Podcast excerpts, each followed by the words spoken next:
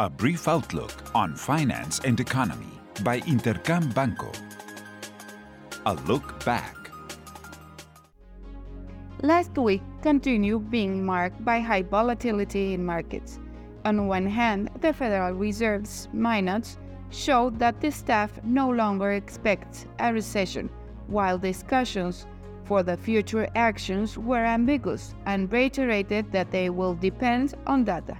With this context, the most recent indicators are pointing towards a reacceleration in economic activity in the United States in the third quarter of this year.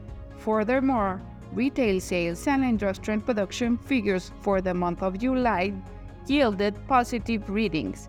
The former increased more than expected, growing by 0.7%, while industrial production signals a recovery in manufacturing.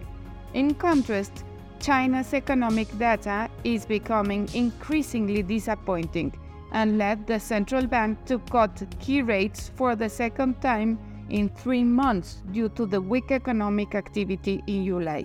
In Mexico, retail sales figures recorded solid growth in June and widely exceeded market expectations. What's ahead?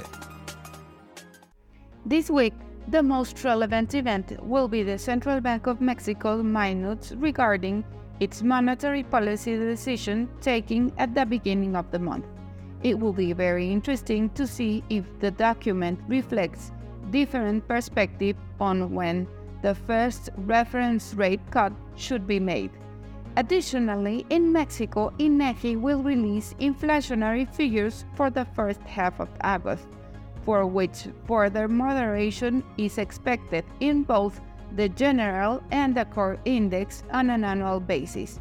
Lastly, in the United States and the Eurozone, August PMIs will be published. Forecasts expect continued divergence between the manufacturing and the services sector.